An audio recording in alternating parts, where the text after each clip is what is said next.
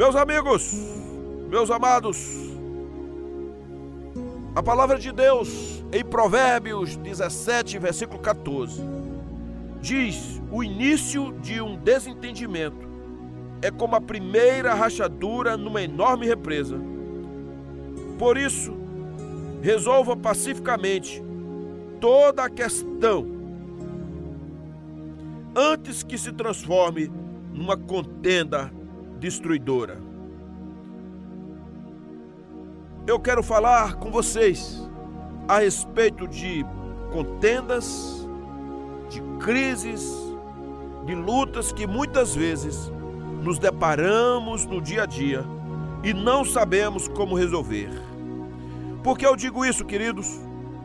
Porque muitas vezes nós não sabemos por onde caminhar quando há um conflito na nossa vida, no nosso caminhar.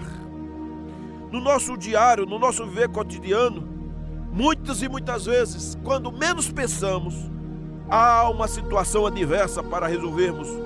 Um conflito com um ente querido, com o cônjuge, com um filho, com um irmão na fé, com um líder.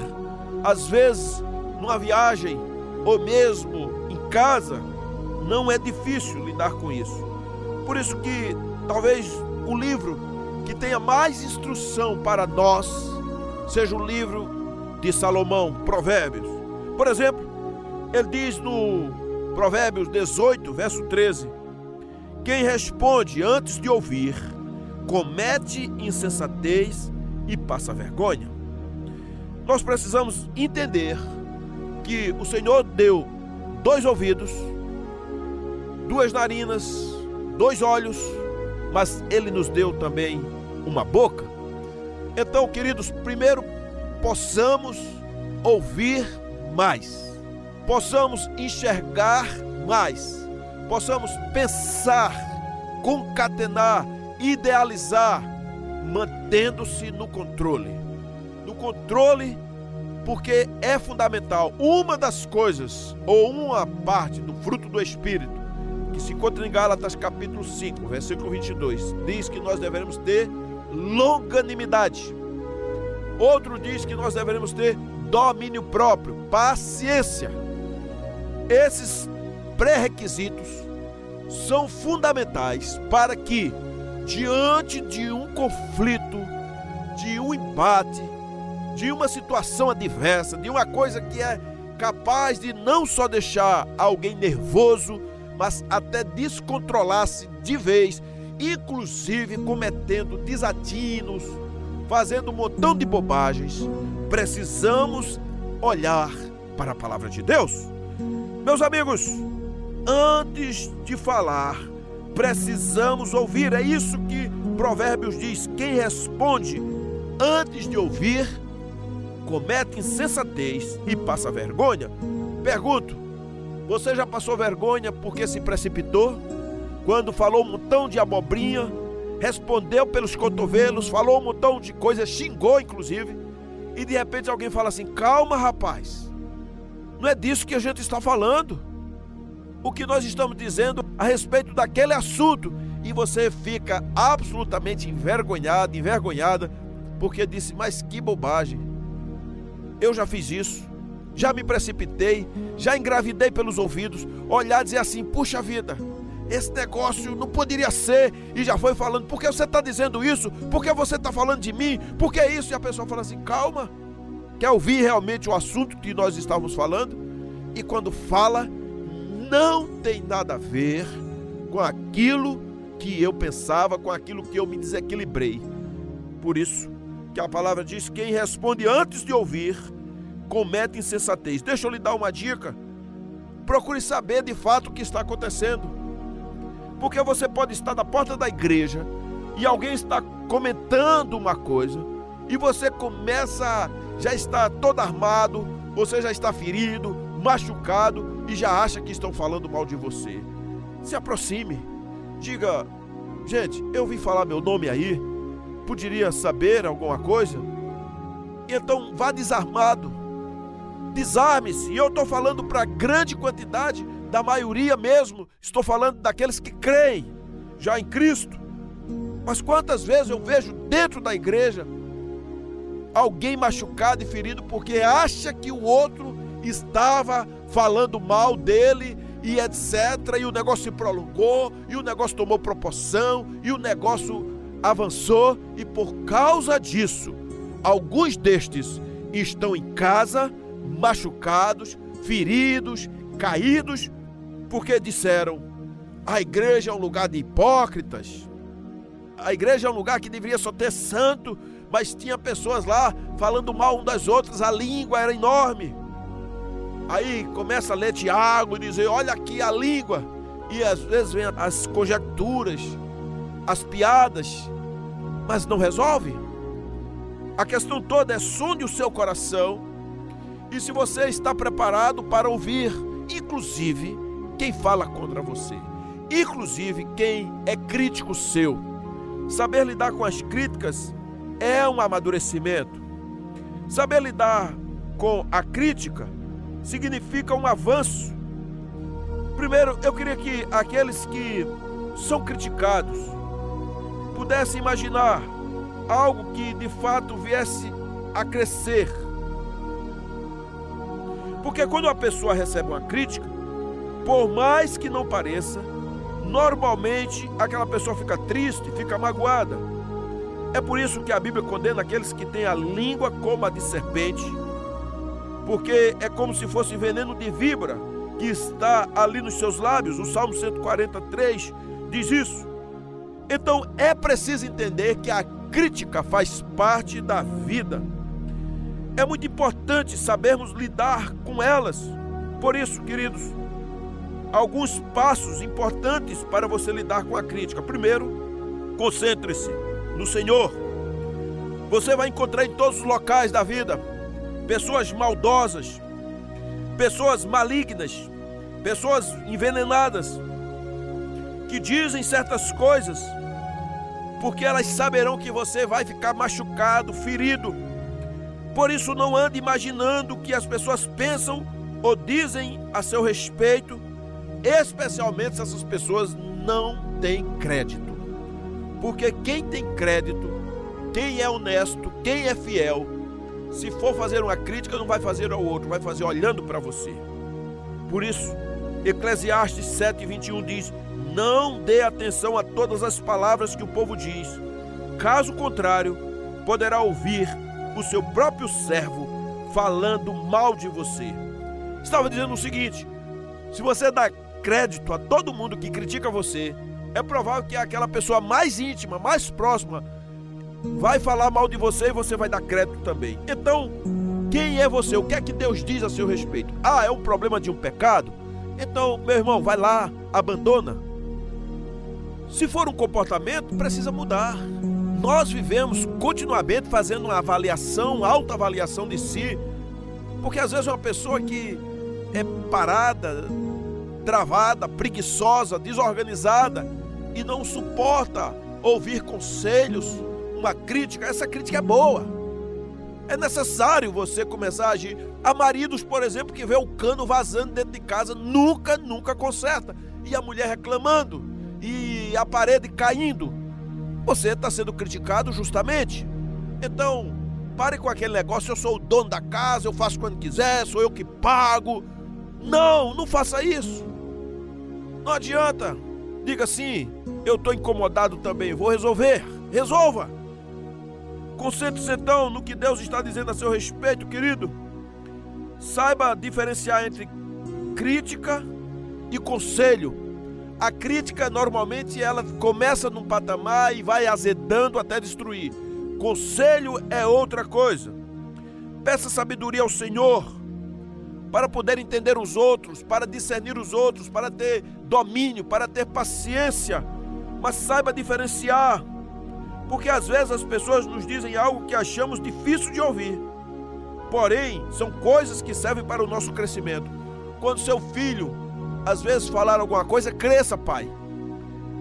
Quando o pai fala alguma coisa, cresça, filho. Quando o cônjuge fala, cresça. Às vezes quer fazer uma advertência, abrir seus olhos, chamar atenção, fazer com que você deixe de ser preguiçoso, ou ranzinza, ou vingativo, porque você está com o coração ferido e machucado, então você não age. É a esposa que faz questão de fazer as coisas tudo pela metade, ou de um marido que faz tudo como se estivesse zangado, irado. Quantos homens, e eu falo homens que têm a palavra de Deus, que estão indo à casa do Senhor, que até fazem culto em casa, mas são pavios curtos, não podem ouvir nada, abandonam o ministério, abandonam a família, abandonam os filhos, abandonam o negócio, abandonam o emprego, porque são pessoas do não me toque.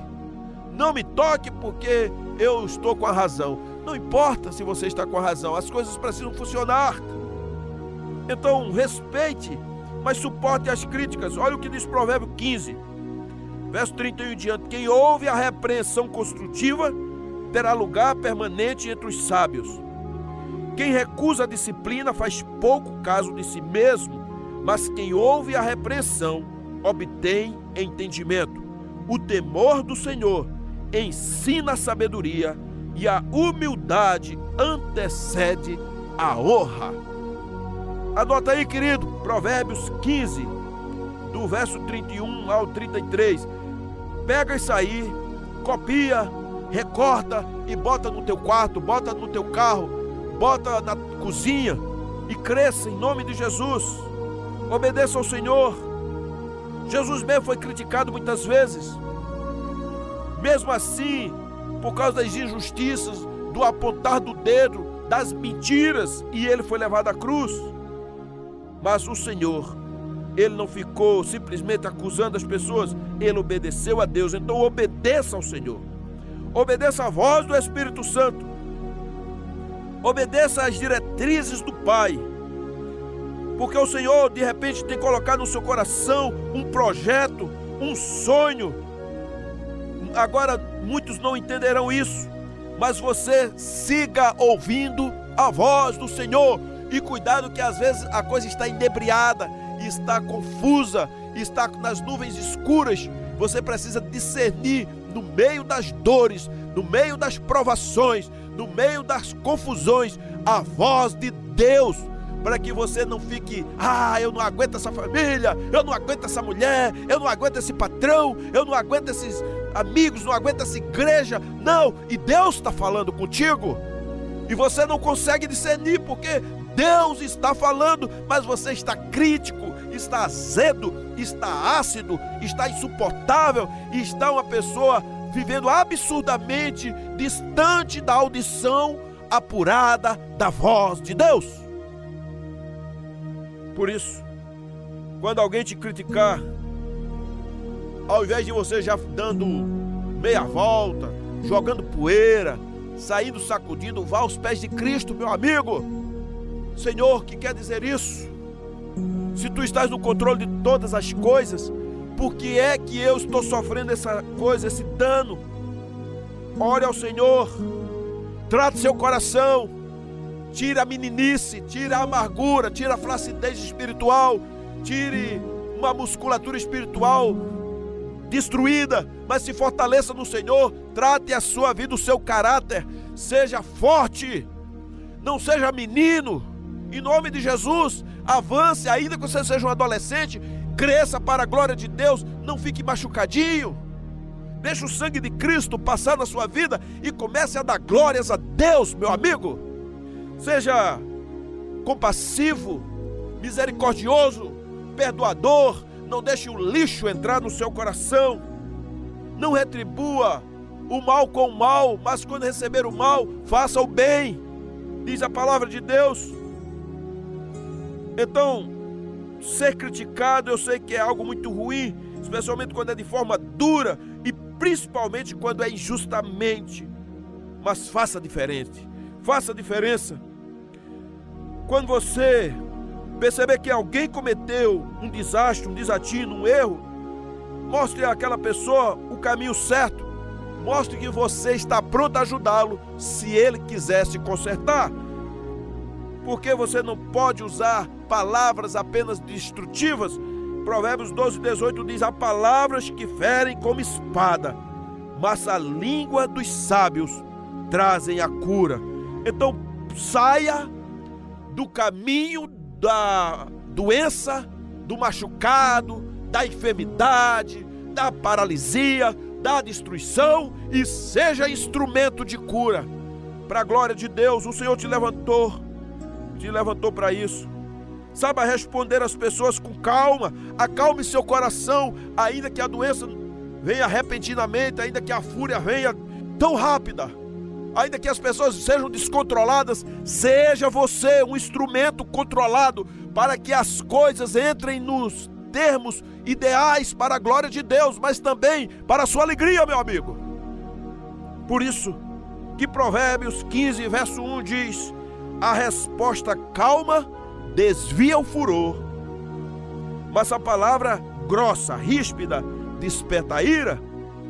Então pare de começar a esbravejar, cuspir, vociferar, gritar, começa, sabe, a ficar quebrando as coisas, jogando tudo. Eu conheço Casais que quando descontrolam quebram até a televisão, quebram as coisas, sai chutando balde, sai acelerando o carro, sai fazendo um escândalo.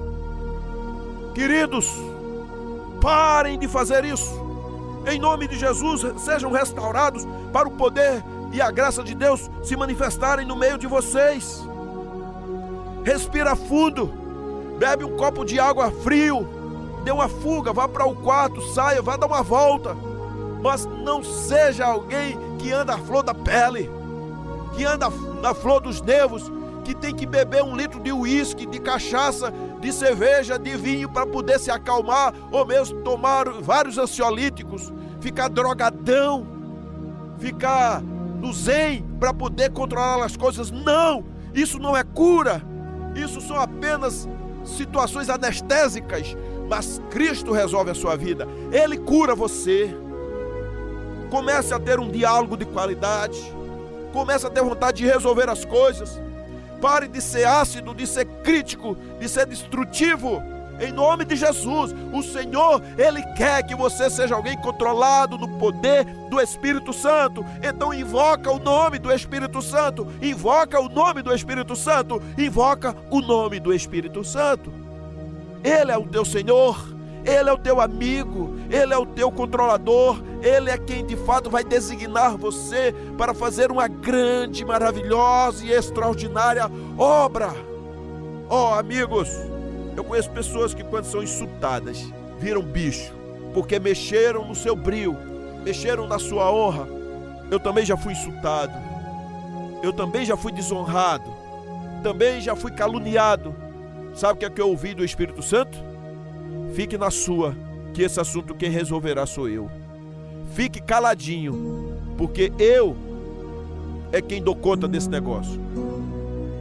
E eu pude ficar calado. E eu me mantive, porque a minha vontade era levantar e esganar a pessoa diante das mentiras e calúnias. Mas eu fiquei calado.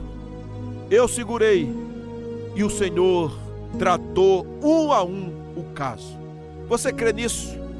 Você tem certeza que Deus é poderoso na sua vida para tomar a diretriz, não no seu tempo, mas no tempo dele? Porque não adianta você dizer, não, eu sei que Deus faz, mas eu estou com mais pressa do que Deus. Então você está acabado. Porque você vai sim ter doenças de coronárias, cardiovascular, você vai ter problema de rins, sua taxa seus triglicerídeos vão explodir. Fique certo disso. A diabetes vai para a estratosfera. Seu emocional vai ser arrebentado. E você vai ficar aí trêmulo. Talvez tenha que amputar parte do corpo. Porque você simplesmente não consegue declinar dessas situações e se inclinar diante do Senhor. Seja sábio, meu amigo. Seja sábio. Pare de ser tolo, pare de ser menino. Pare de ser uma pessoa que não pode ouvir nada, que tem que sempre tem que ter a vingança, sempre precisa resolver as coisas do seu modo, porque você é desenrolado, porque você não deixa a pessoa voltar calado. Isso não resolve nada.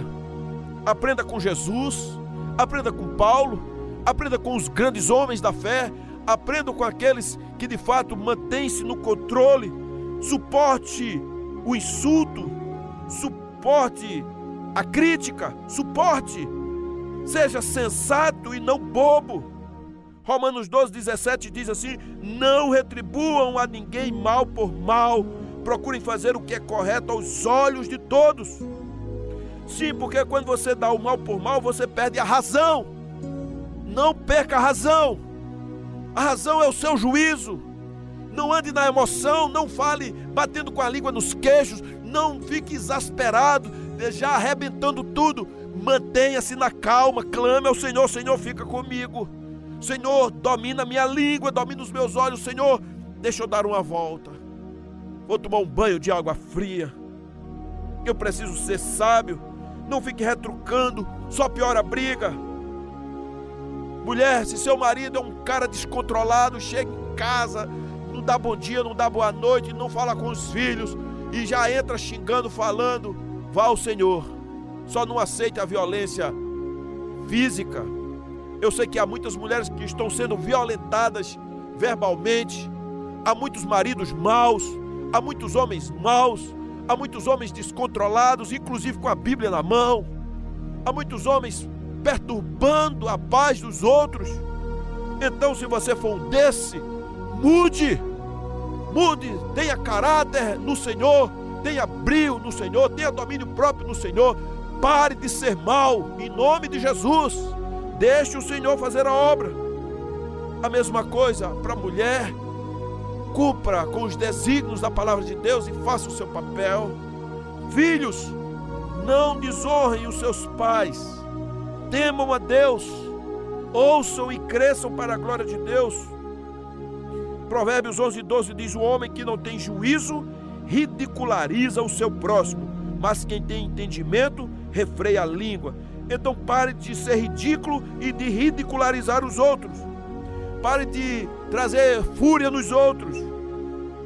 Respeite os outros, tenha calma, tenha paciência. Pois o homem irritável provoca dissensão, mas quem é paciente acalma a discussão, seja do bem, seja do bem, mas seja do bem com o Espírito Santo, seja do bem lavado no sangue de Cristo, seja do bem cheio da graça do Senhor. Perdoe sempre, como diz Colossenses 3,3: suportem-se uns aos outros e perdoem as queixas que tiverem uns contra os outros. Perdoem como o Senhor lhe perdoou. Então, querido, no final das contas, é necessário perdão sempre, todos os dias, todas as horas, o tempo todo. Perdoe. Se você não perdoa, fica aí cheio de ressentimentos e de conflitos, empurrando com a barriga. Perdoe, porque o perdão restaura amizades, restaura relacionamentos. Bem-aventurados os pacificadores, porque serão chamados filhos de Deus.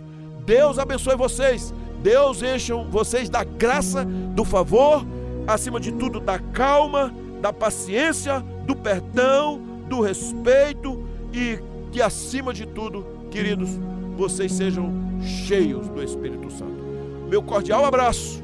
Deus abençoe. Amém.